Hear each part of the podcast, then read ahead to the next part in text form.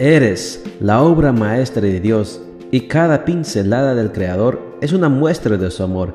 Presentamos la lectura devocional para damas, Pinceladas del Amor Divino, escrito por Erna Alvarado Poblete en la voz de Ruth Vargas desde Estados Unidos para todo el mundo de habla hispana. Muy buenos días querida amiga. El Señor te bendiga y te guarde. Hoy es miércoles 10 de noviembre. El título de la matutina para hoy es La riqueza menos buscada. Nuestro versículo de memoria lo encontramos en Proverbios 12:27 y nos dice, El indolente ni aun asará lo que ha cazado. Precioso bien del hombre es la diligencia. En la lista de los hombres más ricos del mundo destacan Bernard Arnault, Jeff Bezos, Bill Gates, Warren Buffett, Carlos Slim o Amancio Ortega, entre otros. Ellos poseen fortunas tan inmensas que quizá no les alcanzaría la vida para contarla billete por billete, mucho menos moneda por moneda. Suena atractivo, ¿verdad? Tal vez imaginemos que estos hombres no tienen necesidad de nada, y es verdad si solo pensamos desde el punto de vista de los bienes materiales. Para la mayoría, la idea de ser rico gira en torno al dinero y los bienes que poseen, pero la riqueza se puede considerar desde puntos de vista diferentes a la capacidad económica.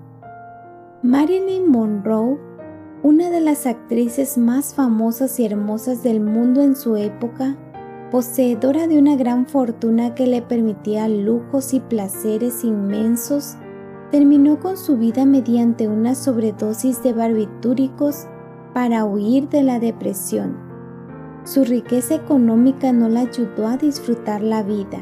Hubiera sido más rica, humanamente hablando, si habría gozado de algo de valor tan inestimable como el equilibrio emocional.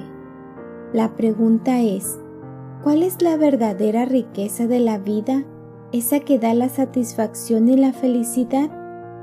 En la Biblia leemos, entre otras respuestas, el indolente ni aun asará lo que ha cazado.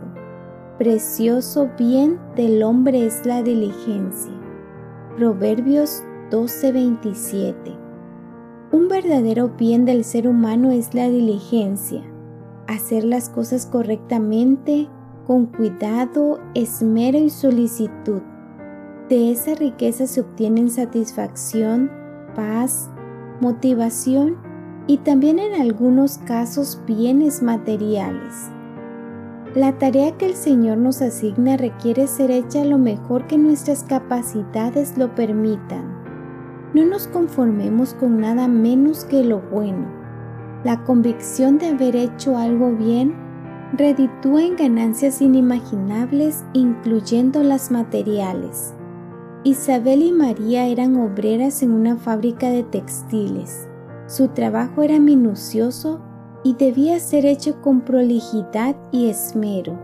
Tenían que sobreponerse al cansancio físico y psicológico que implicaba hacer una tarea durante más de ocho horas diarias. Con el tiempo, una de ellas fue ascendida a supervisora y más adelante llegó a ser socia de la empresa.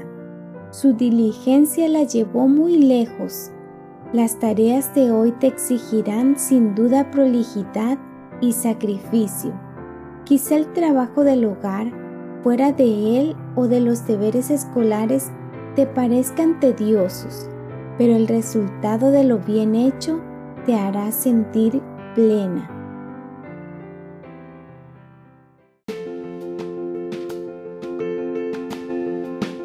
Les esperamos el día de mañana para seguir nutriéndonos espiritualmente. Bendecido día.